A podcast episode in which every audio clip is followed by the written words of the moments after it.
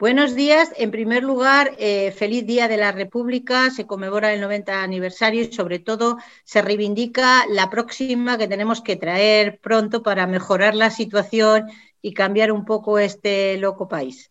Eh, pero encantador también. Eh, gracias a Radio Rebelde Republicana por dejarnos este espacio y voy a presentar a las personas que van a intervenir hoy, algunas ya habituales del programa y una reciente incorporación, eh, para hablar de un tema verdaderamente complejo a la vez que importantísimo, que es el síndrome de alienación parental.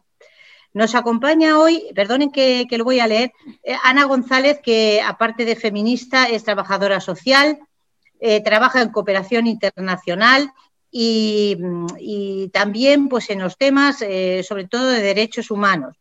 Actualmente eh, participa en el grupo de profesionales feministas de diversas especialidades eh, creado en 2015 Mujeres Libres y Mujeres en Paz. Coordina esa asociación y trabaja para promover eh, espacios de encuentro para mujeres, formación especializada a profesionales en todos los ámbitos y para defender los derechos humanos.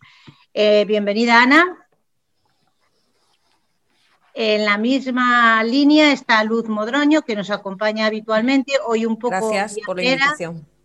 Sí, hoy un poco viajera porque está moviéndose, pero ahí está al frente, que es eh, una persona activista por los derechos humanos, psicóloga, eh, profesionalmente hablando y especialista en estos temas eh, sobre los que ha impartido, en este tema en concreto, sobre los que ha impartido conferencias muy interesantes. Eh, y además, bueno, pues ella es historiadora. Eh, y bueno, cooperante de bueno, pues mil causas como es la de los refugiados, muy importante ahora.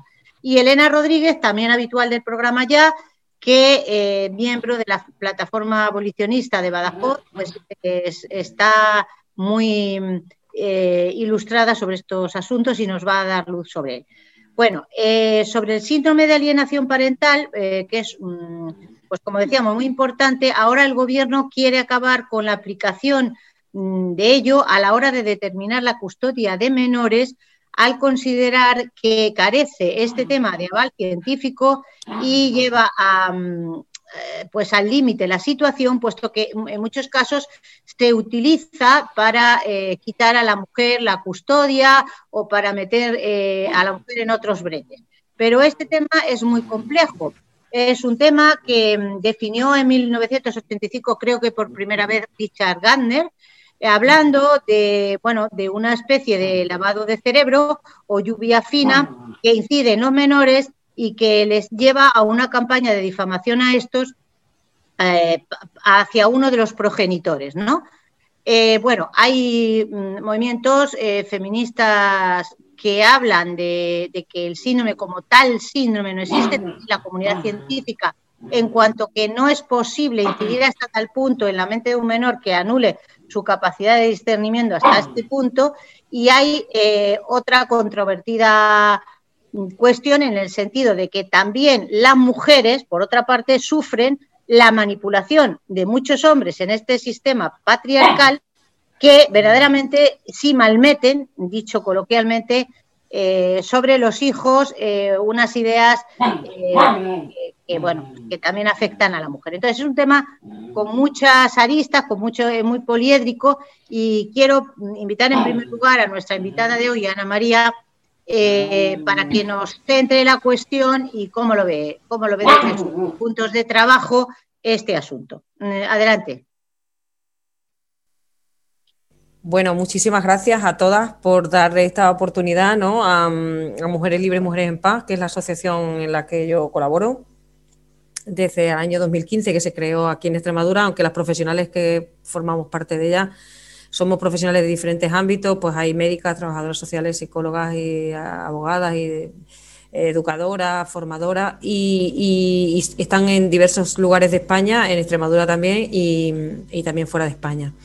Entonces, eh, Mujeres Libres, Mujeres en Paz, lo primero que tendríamos que decir es que eh, este síndrome es falso, ¿no? Eh, como tú bien has iniciado, Enriqueta, ¿no? Es un, es un falso síndrome eh, ya los tribunales españoles, eh, que luego Elena detallará, se han, se han pronunciado al respecto con, con sentencias donde se dice que, que, no han de aplicarse porque, porque vulneran los derechos fundamentales de las mujeres a las que se le aplica y, y las consecuencias para los menores, ya estamos viendo con el caso que tenemos en la encima de la mesa, eh, son irreversibles y, y, que por tanto está prohibido eh, utilizar algo que es falso, ¿no? Está prohibido utilizar algo que es falso. ¿Qué, ¿Qué, es lo que está haciendo, qué es lo que está pasando en, en, este país en los últimos tiempos? Que como esto es falso y está, está jurídicamente mm, orientado a que no se utilice, pues lo que se han inventado nuevamente es la figura del coordinador o coordinadora parental, que nadie sabe muy bien eh, exactamente qué es eso,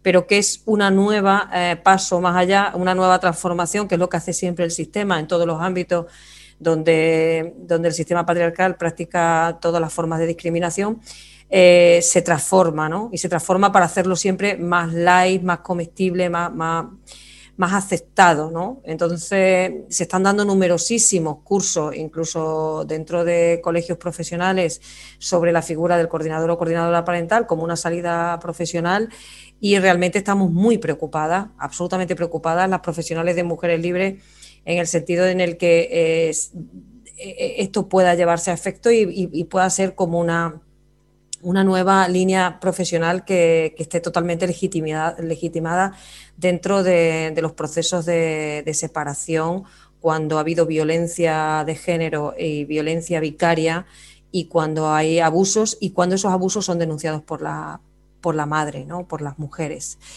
Entonces, lo que nos trae aquí es un caso que tenemos en Extremadura, hay muchos casos en Extremadura, muchísimos, pero el que a nosotras nos llega hace tres años es un caso, es el caso de una mujer eh, que no cumple para nada, según la justicia, eh, lo, los requisitos, ¿no? lo digo entre, entrecomillados eh, con unas comillas gigantescas, los requisitos que debe tener una mujer para ser víctima de violencia y que cuando ella está al borde del colapso, son los médicos, está en en una va a una visita médica porque ella tiene, está embarazada de su segunda hija y llega en tal estado, llega en tal estado de, de, estrés y de, y de, trauma que el, el, propio centro de salud es, es, el que hace el parte y es el que, el que denuncia. ¿no? Eh, todo empieza cuando el primer juez que la ve eh, se burla de ella y le dice que una persona con el nivel cultural tan alto que tiene, eh, ¿cómo es posible que le esté contando que está soportando eso, que, que es increíble? ¿no? A partir de ahí, todo es así dentro de todo este procedimiento judicial. Cuando ella el caso, perdona, se puede. Sí, dominar. el caso ya acaba de salir en, en, en redes. El, es el caso de la historia de, de, una mujer médica extremeña que se llama Sara, tiene dos hijas y que, y que ya podéis mm, cliquear Mamá está castigada. Hemos, hemos, ahora diremos por qué se llama Mamá está castigada esta campaña. Eh, mamá está castigada, salió ayer mmm, en redes, ya había salido una prueba el 23 en, en Twitter, pero ayer ya salió en, redes y a partir del viernes estará, estará con, bueno, pues con programas de radio, estaremos en contacto con, todas vosotras y estaremos a disposición de la ciudadanía para que nos pregunten y para que conozcan profundamente cuál es este caso, porque es un caso que en algún momento se va a estudiar tanto en las facultades de Derecho, eh, como se va a estudiar también en las facultades de trabajo social y de psicología. ¿no? Mm. Eh, reúne absolutamente. un poco cuál es la situación de la mujer en concreto, de esta mujer. La situación de, de, Sara es que cuando ella no quería denunciar muerta de pánico, cuando denuncia la respuesta, cuando denuncia el centro de salud, la respuesta que le da el, el juzgado eh, y el juez mm, fue efectivamente que mm, pues burlándose y bueno y jactándose de que no cumple con el perfil, ¿no? O sea, primera clase sí. de violencia, ¿no? Ninguna ninguna ninguna mujer tiene ningún perfil porque todas las mujeres por el hecho de serlo somos susceptibles de sufrir esa violencia, como todo el mundo sabe. Entonces, mmm, salvo los jueces. A partir de ahí eh, ella se, se separa de, de, esta persona, de la convivencia, y se viene a su ciudad, a Badajoz, con su familia, con su madre y con su padre, y entonces eh, la, la, hija mayor, que, que ya tiene, porque de la segunda estaba embarazada, pues mm, empieza a ver al, padre, empieza a tener visitas porque ella en ningún momento quiere ni, ni que, se limiten esas visitas. Eh, la niña cada vez viene peor, cada vez viene con unas manifestaciones mm, brutales que cuando las escuchas y las lees en los informes eh, son tremendas y, y entonces empieza a presentar y a verbalizar la niña empieza a verbalizar en los abusos que recibe de su, de su padre.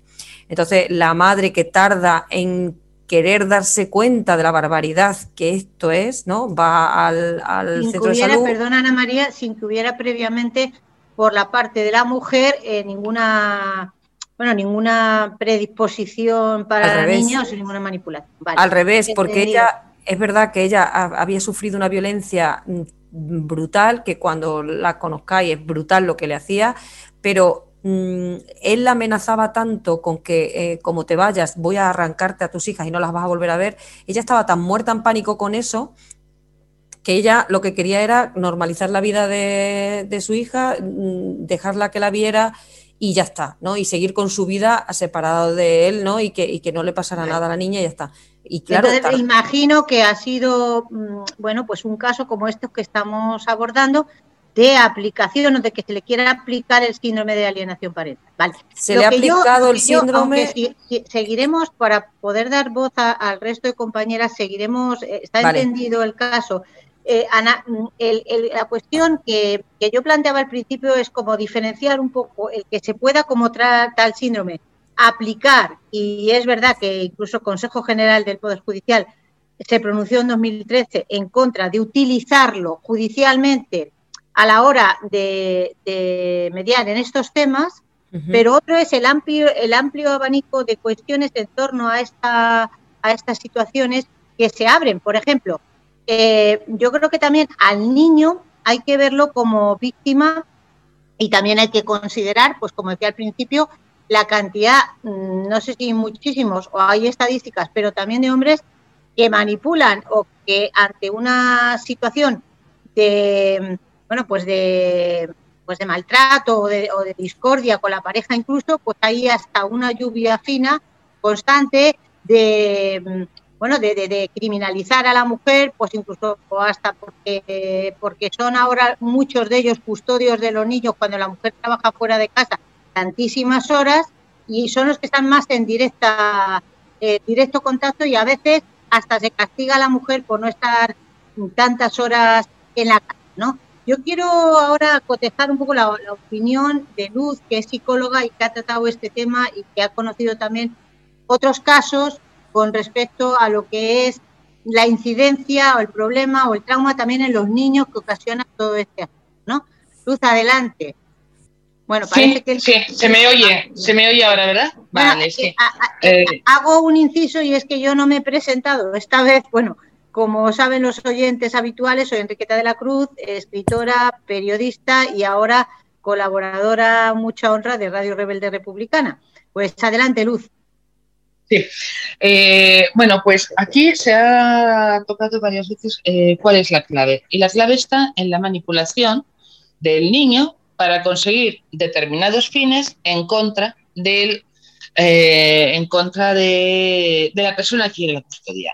Normalmente todo este tipo de situaciones recaen sobre la mujer, sin duda alguna, en un elevado porcentaje. ¿Cuál es el problema? El problema eh, y vuelvo a decir que ya se ha tocado aquí, es que no se puede manipular al niño para que presente testimonios en contra de su progenitor.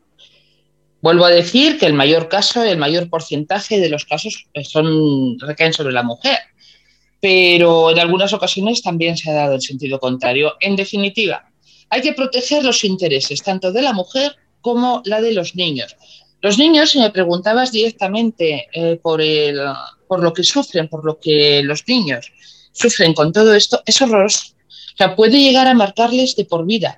Los niños, cuanto más pequeños son, más vulnerables son, más necesidad tienen de sentirse protegidos y de, encontrar amparo. Cuando se establecen situaciones de este tipo de auténtica manipulación del niño, se producen disociaciones cognitivas muy graves que, como repito, pueden marcarle de por vida, es decir, de por vida pueden llegar a convertir a este niño o a esta niña en seres disfuncionales, en seres incapaces de adaptarse a una situación de convivencia social normalizada. Hay muchos elementos, elementos de culpa, elementos de miedo, elementos de, mm, eh, de desamparo, es decir, son muchísimos los problemas que se provocan o que se producen en los niños con el síndrome. Pero evidentemente se acentúa más cuando todo esto que se está provocando se presenta ante un juez. Otro de los problemas que tenemos en este, en este país tremendo es que los jueces no tienen ninguna formación en género, ninguna. No saben, jueces y juezas, eh, desafortunadamente. Entonces, no, no, no, son capaces de distinguir cuándo realmente una violencia de género. Es decir, si repasáramos todo ese conjunto de sentencias que se han ido dando a lo largo de la historia en contra del reconocimiento, por ejemplo, del maltrato o de lo que está ocurriendo ahora al imponer la custodia eh, obligada, ¿no? La, custodia de los eh, biparental obligada y demás, es tremendo, es, es, es clamoroso. Entonces, primer problema. Y ya eh, no se puede utilizar a los niños en absoluto para ir en contra del progenitor. Si eso no ocurriera, posible, digo ante un juez, posiblemente el síndrome que sí es real desaparecería o se minimizaría, porque ya no hay un objetivo que conseguir. Es decir, se manipula el niño para conseguir un objetivo. Si ese objetivo no tiene validez ante la justicia, pues no tendría ya demasiado sentido. ¿Me entendéis lo que quiero decir, verdad? Es decir, es una herramienta de manipulación para conseguir un objetivo. Pero si ese objetivo no se puede conseguir a través de esa herramienta, esa herramienta per se desaparecería. Eh, segunda cuestión, obligada, obligada la formación en género de todas las personas que inciden en torno al maltrato de la mujer de en todos los sentidos, tanto físicos como psicológicos, a la hora de las separaciones, a la hora de la imposición, de las eh, tutelas compartidas, a la hora de decir, en todos esos puntos. Formación del equipo médico, que ha de reconocer y desde luego una legislación de amparo, una legislación que, sea justa y no basada en los principios de la sociedad patriarcal, porque ahí en definitiva es donde está el asunto. Entonces, bueno, la situación es muy grave, es muy compleja, eh, tiene ambas direcciones, pero porque el fundamental problema, creo, y como psicóloga eh, lo sostengo, está en la manipulación de la infancia para conseguir determinados fines. Eh, muchas gracias, Luz, porque has adelantado posibles soluciones que yo comparto, eh, puesto que creo que, insisto, el principal problema es, es, esto, ¿no? En la aplicación, además, por jueces, que estamos en un sistema patriarcal que a lo mejor eh, están influidos por ello, porque la sociedad marca y, que además no a lo mejor no tienen en género suficiente preparación muchos de los especialistas que intervienen. Por otra parte, mm, bueno, yo he leído, eh, documentándome un poquito más de lo que ya sabía sobre el tema, bueno, em, y saco la conclusión de que la, interferencia entre, entre, personas humanas es imposible, ¿no? La, bueno, pues el, de alguna manera eh, influir, ¿no? Pero si es verdad que el respeto absoluto eh, a la parte más débil, que no vota, ¿no? que nunca es considerada, porque, porque es como los ancianos y los niños, sobre todo los niños, yo creo que es la parte que la República nunca olvidó, porque había que tratarlos, decía siempre, como personas diferentes al adulto, pero no por eso menos cosa, ¿no? Pero que siempre en cualquier polémica se olvidan, ¿no? Yo quisiera también eh, ver cuál es la opinión de, Ana, cuál es su, conocimiento al respecto y, bueno, y, qué soluciones considera ella también que pueden abordarse. Adelante. Bueno, yo creo que Luz ha, apuntado como los ejes fundamentales, ¿no? Yo me quedo en, aquello en lo que trabajamos, que es la formación. Nosotras trabajamos en formación a profesionales y formamos habitualmente a la formación a profesionales, fundamentalmente a trabajadoras sociales, a agentes de igualdad, además, y a, personal político de la administración local y, funcionarias y funcionarios de la administración local. Eso, eso es fundamental. Y, Elena, ¿tú qué, ¿tú qué opinas, qué ves, qué, conoces? Elena. Perdona, sí. Sí, sí, eh, adelante, tienes la palabra también para definir un poco tu posición y posibles soluciones. Mm, bueno, yo quería eh, empezar a aclarar un poco del tema del síndrome. Este síndrome que como tú has dicho fue creado por Richard Gardner. Richard Gardner fue acusado por su, bueno, él era médico psiquiatra, fue acusado de incesto por su mujer, ¿no? Pues una denuncia por abuso sobre sus hijos que, y está condenado en su país, en Estados Unidos, por, por pederasta. Y él se dedicó toda su vida a defender a, padres, a profesores o a religiosos ¿no? que están acusados de abuso a menores eh, buscando los argumentos para que, para que no se les condenara. ¿no? Además, él es un amplio defensor de la pederastia. Tengo un hilo guardado en Twitter que, con frases de, Richard Gardner, todas pues defendiendo la pederastia. Eh, él intentó durante toda su vida mm, que se le reconociera el SAP, el síndrome de alienación, que además al principio lo llamó alienación, no me sale, marental. Lo que pasa es que luego empezó a ser ya más políticamente correcto y empezó a llamarle parental, ¿no? Para que no se notara tanto, pero en principio era parental, era el síndrome de la madre maliciosa, ¿no? Y él intentó que se publicaran sus escritos en revistas científicas, pero realmente nunca lo consiguió. Y, y bueno, pues eh, no está reconocido, bueno, los instrumentos de diagnóstico que Ana y Luz lo sabrán, que, se pasan ¿no? para diagnosticar eh, enfermedad mental, que son el DSM5, el Manual de Diagnóstico Estadístico de Trastornos Mentales de la Sociedad Americana de Psiquiatría o el CIE-11, Clasificación Internacional de Enfermedades. Eh, ninguno de ellos lo, recoge como tal síndrome, o sea que es un síndrome que no existe, e, es una invención de este hombre que lo tuvo que autopublicar, porque como digo, ninguna revista científica quiso publicárselo nunca, la Organización Mundial de la Salud tampoco lo reconoce, ni vamos, ni la comunidad científica internacional eh, en general, ¿no? Em, entonces, em, se trata de un síndrome que luego ha sido muy replicado, o sea, todas sus teorías de Gardner han sido muy replicadas y se han hecho como Vox Populi, ¿no? Eh, por asociaciones de, de, pederastas y de maltratadores. O sea, todas las asociaciones por la custodia compartida e impuesta, a lo que os habéis referido antes, son asociaciones de maltratadores que se unen para, para mm, conseguir pues eh, sus fines que son, pues entre otras cosas, por ejemplo, para no tener que pasarle pensión a los hijos y este tipo de cosas.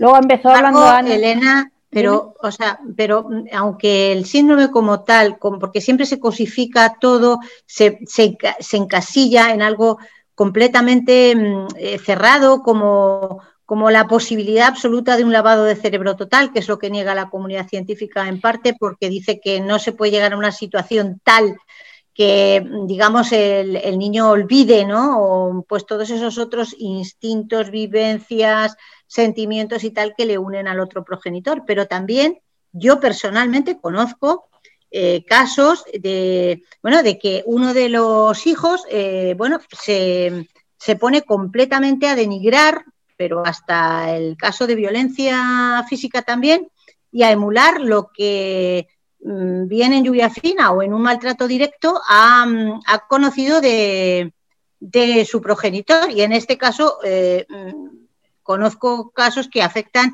a la mujer por víctima en cuanto que es el padre el que, el ha, influenciado, por decirlo de alguna manera, en estos comportamientos, ¿no? y que son verdaderamente dolorosos ¿no? para la mujer en, el otro sentido.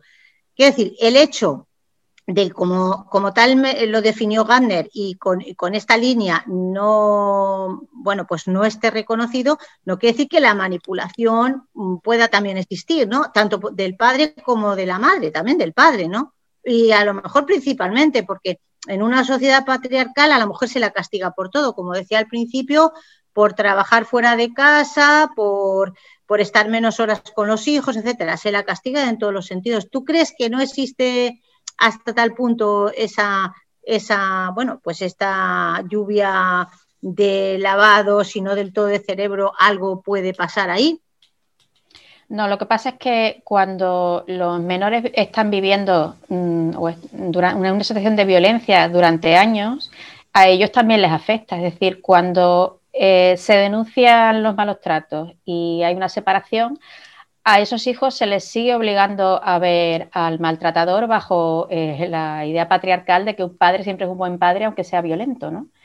Y, esto, pues evidentemente, les causa un daño psicológico que después, a medida que van creciendo, pues la adolescencia generalmente, pues pueden, eh, pueden tomar dos vías. Normalmente los varones suelen actuar imitando eh, en la conducta que han aprendido, pero que es una conducta aprendida, no es un lavado de cerebro, de, de, cómo tiene que ser un hombre, ¿no? porque es el ejemplo que su padre les ha dado, de violento, ¿no? Eh, y las niñas, pues muchas veces la contraria, ¿no? La, toman el ejemplo de la madre, pues de sumisión y de aceptación de esa violencia. Pero eso no quiere decir que sea un lavado de cerebro. Vamos, la, eso, mm, mm, el, el, SAP va en contra de todas las teorías de, la, de lo que es la psicología evolutiva y, va en contra de los propios derechos del menor. Y luego porque, como decía, hay una falta de formación eh, ya de, no ya en, feminismo, ¿no? Podríamos decirlo así, sino eh, en cómo afecta la violencia mm, en las personas, en una violencia continuada. Hablábamos el otro día en prostitución del síndrome, el trastorno de estrés postraumático, postraumático que, es, una, es vivir otra vez de nuevo lo que te ha pasado, ¿no? Cuando estás expuesto a una violencia continuada, que lo tienen también las personas, los hombres que, que vuelven de la guerra y es que a estos menores les pasa exactamente igual. Es un cuadro eh, de síntomas, eh, trastornos del vínculo, ansiedad, déficit de atención, problemas afectivos. Son daños irreversibles que pueden ser tratados, evidentemente, y minimizados, pero que si se sigue exponiendo a estos menores al contacto con ese maltratador mm, a través de las visitas, las pernoctas, mm, o de custodias compartidas que están totalmente desaconsejadas en casos de violencia de género, pero se siguen haciendo a veces incluso porque la mujer no denuncia por miedo, ¿no? Y, decide, pues, bueno, pues yo me separo y ya está, me dejas en paz y si tú quieres la custodia compartida, venga, custodia compartida y traga con lo que sea con tal de, poder separarse, ¿no? De, la persona que la está agrediendo. Pero claro, esa persona no deja de ser violento porque se separe, sigue siendo la misma persona que era y la va a pagar con sus hijos y también mm, estamos hablando de violencia vicaria, que es el daño, el seguir dañando a la mujer a través del daño a los hijos. ¿no? Esto es muy frecuente, Elena. Muchas gracias por tus aclaraciones porque, porque están muy bien, ¿no? Eh, como es habitual. Eh, vamos a darle la palabra a Luz para que haga un poco sus conclusiones y nos diga todo lo que considere, porque ella, aparte que tiene hoy problemas eh, de logística que nos había advertido anteriormente para que podamos verla, eh, solo la escuchamos, es que tiene que ausentarse un poquito antes. Nosotros podemos continuar unos minutos más, así que Luz, adelante y cuéntanos. Eh, bueno, básicamente está todo documentado, es decir, el problema vuelve a estar, mirad, vuelve, o sea, que ya hemos comentado el asunto de la manipulación del niño y la manipulación para conseguir determinados fines. Eh, me ha gustado lo que ha comentado Elena en cuanto a la historia de este, de este personaje, ¿no? de Gardner. Gardner eh, elaboró además una serie de teorías eh, pedagógicas, una serie, en fin, bueno, es un personaje muy controvertido, un personaje efectivamente era un pederasta, como tal reconocido, y nunca el síndrome se ha incluido en el DSM-5, que es el, digamos, la, referencia, ¿no? A, nivel de psicología y de psiquiatría, la referencia de, síndromes, enfermedades, etcétera, etcétera, psicológicas. Pero sí es cierto, sí es cierto que el niño, como ya hemos dicho también, y ha dicho eh, ambas, ¿no? Hemos dicho, yo creo, las tres, eh, muchas ocasiones es, mm, es manipulado. Eso es muy, muy grave.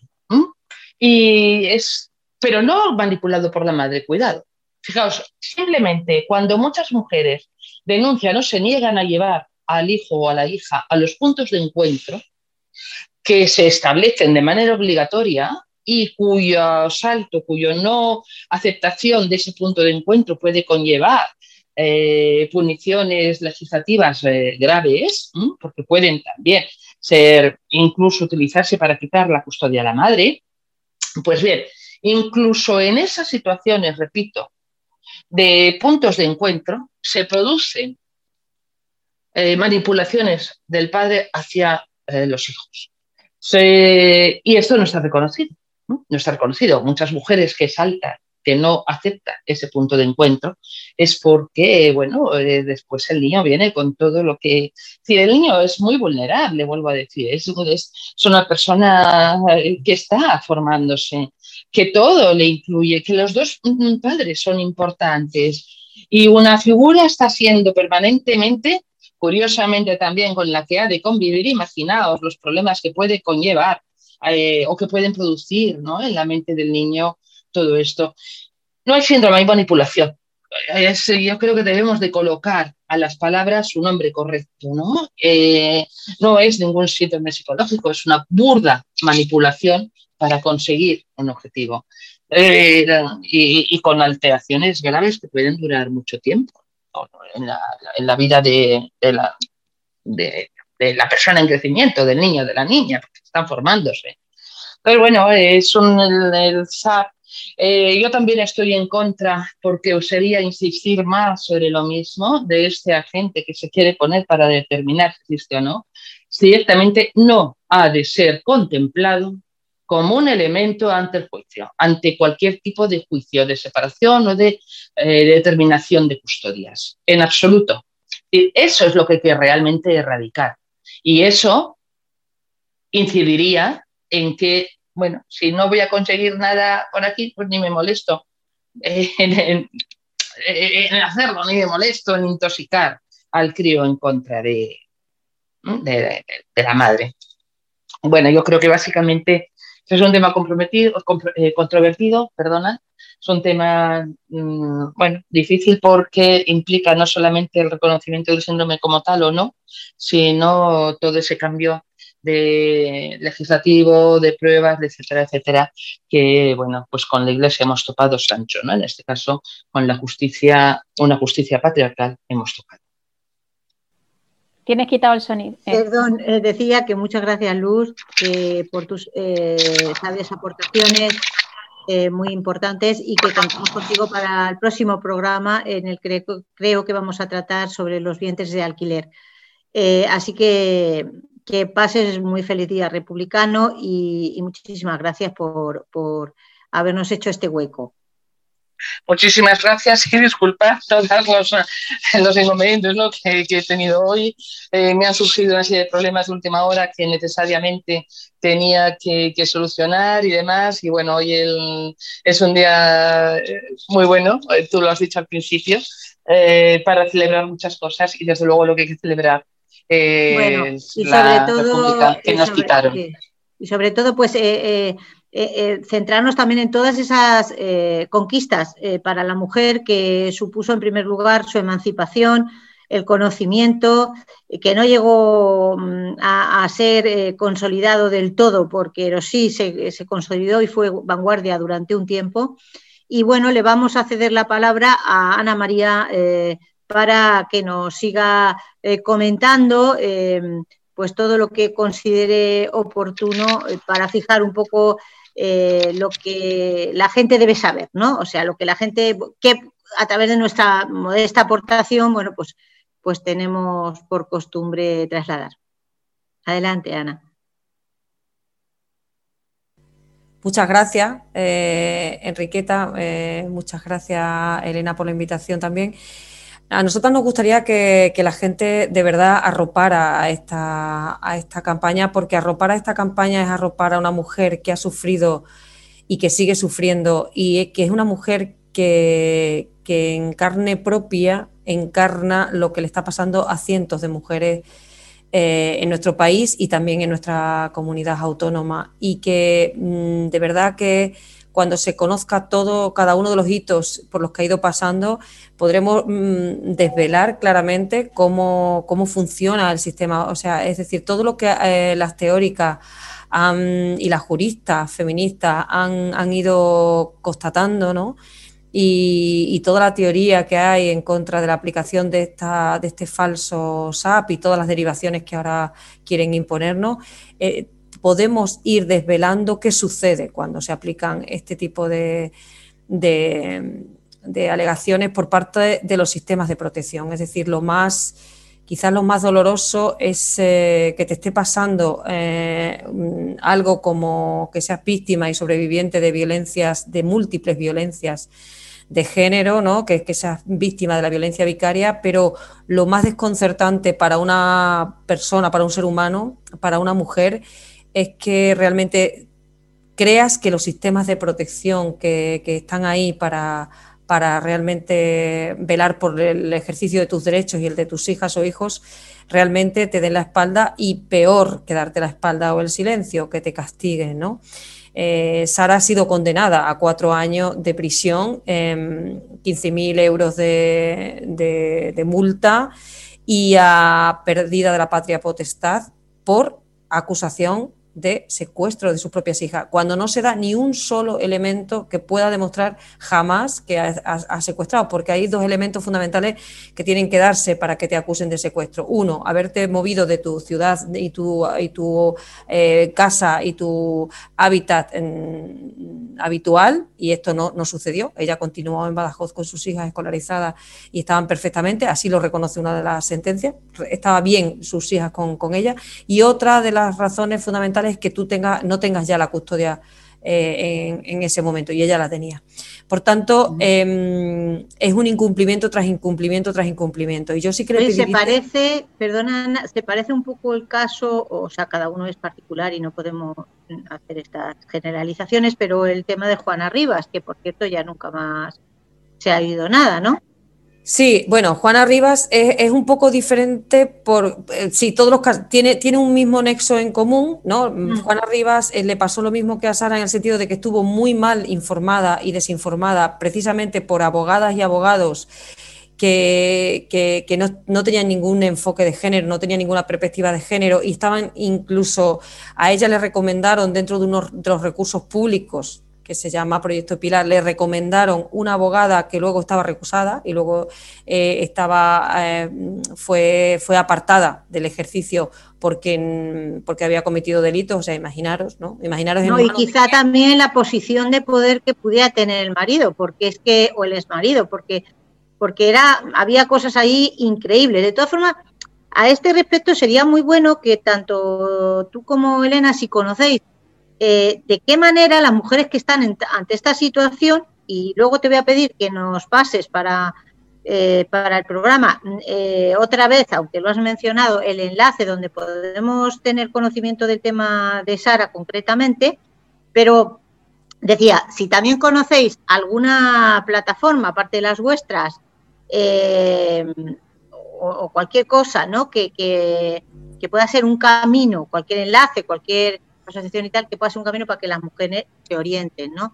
Y bueno, te pido concreción porque vamos a ir ya saliendo un poco del programa. bueno, muy, muy concretamente, Mamá está castigada es una campaña que, la gente puede teclear en, en, en las redes y que estamos haciendo ante la imposibilidad de hacer una manifestación y una concentración real física, estamos haciendo a través de una web que han diseñado todo de forma voluntaria, profesionales de, ligadas y colaboradoras de Mujeres Libres, em, han creado una, una, web donde tú te manifiestas como si estuvieras en una concentración, una manifestación de forma virtual poniendo tus datos. Con todas esas firmas nos iremos al, a los juzgados que han tenido algo que ver con este caso, porque el caso de Sara, mm, eh, nosotros lo que queremos es pedir justicia urgente, urgente, para que ella vuelva a ver a sus hijas. Es una mujer que lleva dos años sin poder ni hablar ni ver a sus hijas, a pesar de que nunca ha tenido ninguna mm, eh, condena de, alejamiento ni nada, pero no se lo permite el maltratador y, sus hijas eh, necesitan ver a su madre y así lo han manifestado. ¿no?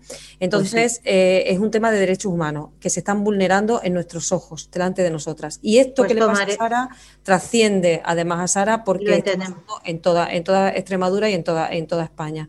Entonces, además, bueno, tomaremos nota del hashtag y seguiremos el caso vivamente. Eso es, mamá está. Y además agradecemos si nos quieres trasladar en cualquier momento fuera del programa, pues cualquier novedad al respecto. Eh, pues, Elena, decía, gracias. decía, gracias a ti. Decía Elena, para ir concluyendo, eh, si conocemos algún camino para que las mujeres estén bien orientadas. Adelante, Elena, eh, cuéntanos. Dime que es que no te, con el jaleo no te, no bueno, controlar. No aparte de las conclusiones, de las conclusiones para ir un poco cerrando esta, esta hora, eh, si, conoces mm, o si consideras que las mujeres que puedan estar en un caso parecido pudieran recurrir, aparte de vuestras plataformas, mm, eh, bueno, pues a, abogadas buenas, en fin, yo en mi, en mi última novela, Despertando a Lenin, eh, os quiero leer ahora, para concluir, un, trocito que se refiere a la violencia de género por ser el día que es, no por abusar de, los micrófonos. Pero bueno, pues eso, saber dar con los abogados, con la gente que, es la correcta. Y aparte tus conclusiones. Pues mire, eh, hay asociaciones que llevan años ya luchando contra esto. Está la Asociación de, Mujeres Juezas de España, que además en el año 19, que también te voy a pasar los enlaces para que se pongan en, el comentario que pones en YouTube, ¿no? Porque está muy interesante, lo abordan el tema desde todos los ángulos. Eh, están también mujeres juristas TEMIS y bueno, y hay muchísimas más asociaciones que se han hecho expreso para SAP o asociaciones, por ejemplo, como la de Ana para, defender casos concretos. Mm, eh, ¿Cómo se puede hacer? A ver, el problema de la justicia es que es muy, bueno, como casi todas las profesiones, es muy corporativista. Una vez que un caso empieza en los juzgados malamente, porque tienes un abogado malo o una abogada mala, eso ya se tuerce y es dificilísimo enderezarlo, porque ya por mucho que quieras eh, eh, decir que lo que dijiste estaba mal porque el abogado dijo algo que no debía decir o, que no presentó el recurso en su momento, por cualquier cosa que lo haya hecho mal, ya eh, eso es muy difícil enderezarlo. Incluso hay casos en los que ya por desesperación se recurre al defensor del pueblo, que bueno, eh, tengo entendido que, presentó hasta, se han presentado eh, hasta 200 peticiones al defensor del pueblo sobre este tema del SAP, pero el defensor no puede hacer nada. ¿Por qué? Porque no puede ir en contra de una orden judicial ni puede intervenir dentro de una orden judicial. Lo único que se puede intervenir en un proceso judicial, por el tema de la separación de poderes, imagino, eh, es, por ejemplo, cuando ya, eh, bueno, el caso, por ejemplo, de, que es muy mediático, todo el mundo lo conoce, de María Salmerón, que es de Sevilla, ¿no? que también la hija no se quería ir con el padre porque el padre era un maltratador. Es que es normal que los hijos y las hijas no quieran irse con los maltratadores, porque además ellos también son víctimas de la violencia de género según el convenio de Estambul que España ratificó en el 2015 y que, y que define como eh, que los hijos son víctimas de la violencia no solo por haberla sufrido directamente en su carne, a golpe o lo que fuera, sino simplemente por haberla vivido. Están traumatizados por esa violencia y es lógico que no se quieran ir con, con el hombre que les ha maltratado, ¿no? que ha maltratado a su madre. Entonces, ese rechazo a irse con el padre es normal. Em, entonces, bueno, el caso de María Salmerón ya ha llegado hasta tal punto, porque luego todos estos hombres eh, suelen meterse eh, a ver, es que este tema es muy amplio, ¿vale? Maltratadores mm, podemos establecer como dos tipos. Están los que son más brutos, digo yo así, ¿no? De estos de que llega a casa pues que ha bebido un poco y le pega a la mujer y tal, ¿no? Pero bueno, al día siguiente ya se ha olvidado y tal. Y luego los hay que son más manipuladores, más maltratadores, son un tipo más psicópata narcisista que, que le llamo yo. Y esos son personas que, prevén las jugadas, que intentan manipular a su entorno. En fin, son un poquito más complicados. Y entonces mm, eh, suelen agruparse en asociaciones de maltratadores, que son estas asociaciones de padres por la custodia compartida impuesta. Eh, suelen manipular eh, a los juzgados, en el colegio de los niños. Y ellos van por todas partes creando su red, ¿no? Y, lo hacen con previsión para que, porque ya saben lo que van a ir haciendo, ¿no? Ana sabe de lo que estoy hablando porque es el caso de Sara. Y, mm, y bueno, pues el caso de María Salmerón ha llegado hasta tal punto que la hija ya es mayor de edad, que la hija desde, el primer, desde que era pequeña hasta ahora ya que es mayor de edad sigue diciendo que su padre es un maltratador y que no quiere irse con él y lo quiere ver de ninguna manera. O sea que ese lavado de cerebro no existe, no existe tal lavado de cerebro para mí. Eh, lo que existe es que, como es lógico, nadie se quiere ir con un violento, una persona violenta. Entonces, pues la María Salmerón lo único que le ha quedado, las sucesivas sentencias de las denuncias que él le puso por no, porque la hija no se quería ir con él y a quien denuncian es a la madre, ¿no? Porque es ella la mala, está acusada de SAP. y eh, eh, lo que lo único que puede para no ingresar en la cárcel es un indulto del gobierno. Es lo único que le puede librar de la cárcel. Todas estas mujeres, y hay muchísimos casos, porque el de Juana Rivas eh, fue un caso muy mediático, porque además ella sí que huyó con la... Yo no creo que estuviera mal aconsejada, es que estaba desesperada, no sabía ya qué hacer.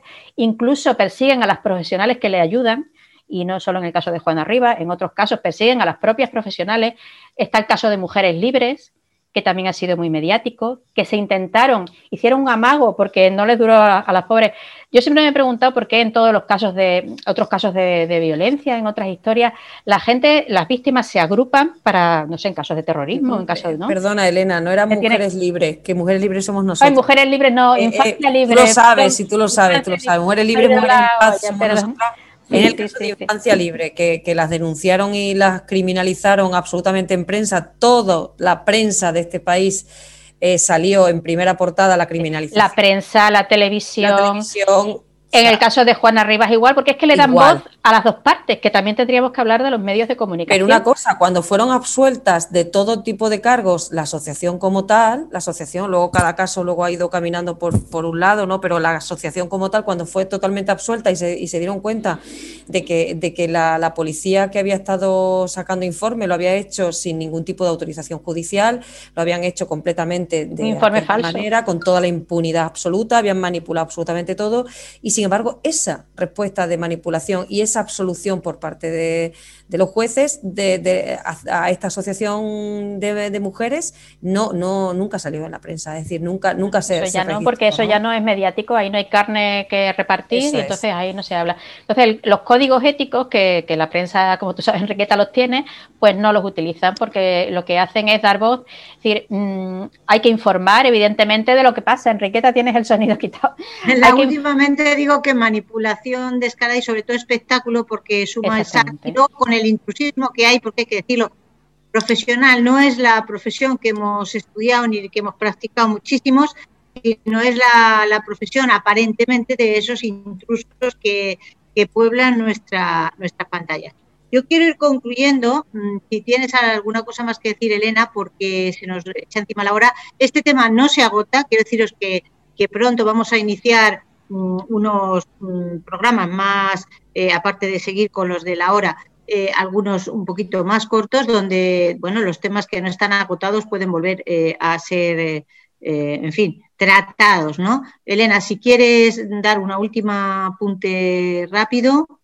Bueno, pues solo resumir que, la explicación que tiene todo esto, mm, como ya hemos apuntado antes, es la imagen que se tiene de la mujer, ¿no? Desde la creación del patriarcado, como la, la mujer se la pone siempre de mala, de manipuladora, de ir en contra de los hombres, ¿no? Y todo este, mm, toda la literatura, toda la cultura, ¿no? toda la filosofía a través de la historia ha, ido dirigida a, dar esta imagen, no sé si era Aristóteles que decía que doy gracias a Dios por no ser esto, el otro, el otro, pero sobre todo doy gracias por no que no me haya hecho mujer, ¿no? Porque eso es lo más horrible de, lo que le, puede pasar.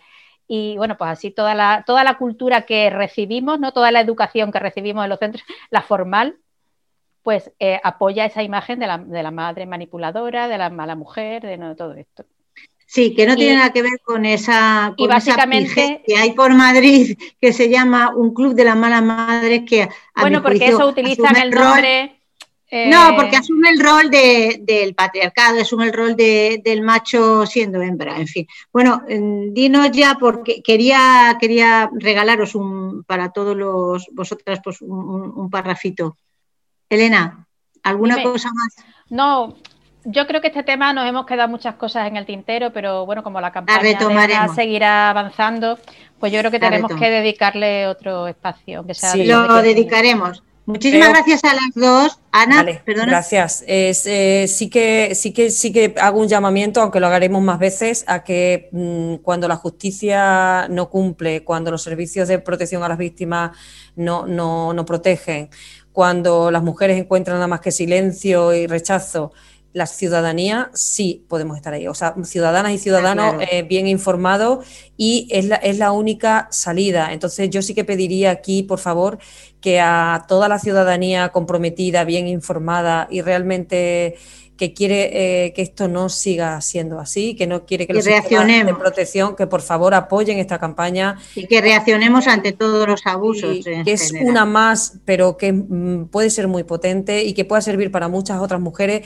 y sobre todo para poner en el centro de la mesa que el movimiento feminista tiene que estar justamente con estas mm, víctimas revictimizadas, absolutamente devastadas de, las mujeres a las que sufren arrancamientos de sus hijos, arrancamientos, ¿no? Y ellas lo expresan así. y que el impacto psicológico es irreversible y que pues todos los casos son, son, sangrantes y que por favor... Creo que, ha quedado, creo que ha quedado claro las posiciones, os agradezco muchísimo, muchísimo. Siento que tengamos que cortar ya eh, pero vamos a retomar este tema seguro. Ana María, muchísimo ánimo. Elena, gracias. Y no os retiréis, quiero leer este, este trocito. El machismo no es cualquier cosa ni para tomarlo a broma. Esto que me cuentas es muy gordo. Esta conversación se desarrolla entre la periodista Tessa y Elena, la abogada, mucho tiempo antes de que volvieran a encontrarse. Y dice una de ellas, yo quiero cambiar, y dice la otra, con solo querer no se cambian las cosas. Es algo tan desgraciadamente común lo que contamos. Y así pasa, es la historia nacional, la sociedad es el reflejo de la suma de sus ciudadanos y viceversa, porque en cada casa se proyecta lo que la sociedad es. Una dictadura, una democracia con olvido y silencios, con impunidad, con patriarcado cruel, en plan de desposeer a la mujer de lo que podía haber sido libre, independiente, feliz, ese proyecto republicano contra el que se ensañaron los fascistas. En fin, de ese machismo chulo, brutal y hasta barnizado de pobrecitos, como el caso de muchas parejas, pues de eso, ¿qué puedes esperar? Con todas estas cosas, Tessa, dice la abogada Elena, hay que cortar. Cuando ya hay alguna operación en tu contra, nada que hacer, sino empezar con el divorcio y, y parar estas situaciones. Pues en ello estamos y en aclarar a todas las oyentes y oyentes masculinos también eh, pues lo que hay, lo que estamos sufriendo todavía las mujeres y cómo hay que, darle ya salida a estas cosas.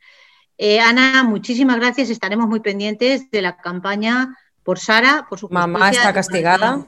Mamá está pues castigada, ¿no? O sea, que tecleen mamá está castigada y ahí os vamos a dar el claro. y luego la web. para que la web, vayáis a visitar la web y os manifestéis mm, Muchísimas gracias, Elena, también de la plataforma abolicionista y a Luz, que supongo que ya está de camino a su próxima cita, hoy día complicado. Y muchísimas gracias a Pachi, que está detrás de la cámara, y a Radio Rebelde Republicana en general por este espacio que, nos bueno, pues que nos cede para poder expresarnos. Seguiremos, compañeras. Gracias. Adelante. Muchas gracias. Muy amable. Un abrazo muy grande. Un abrazo. Gracias.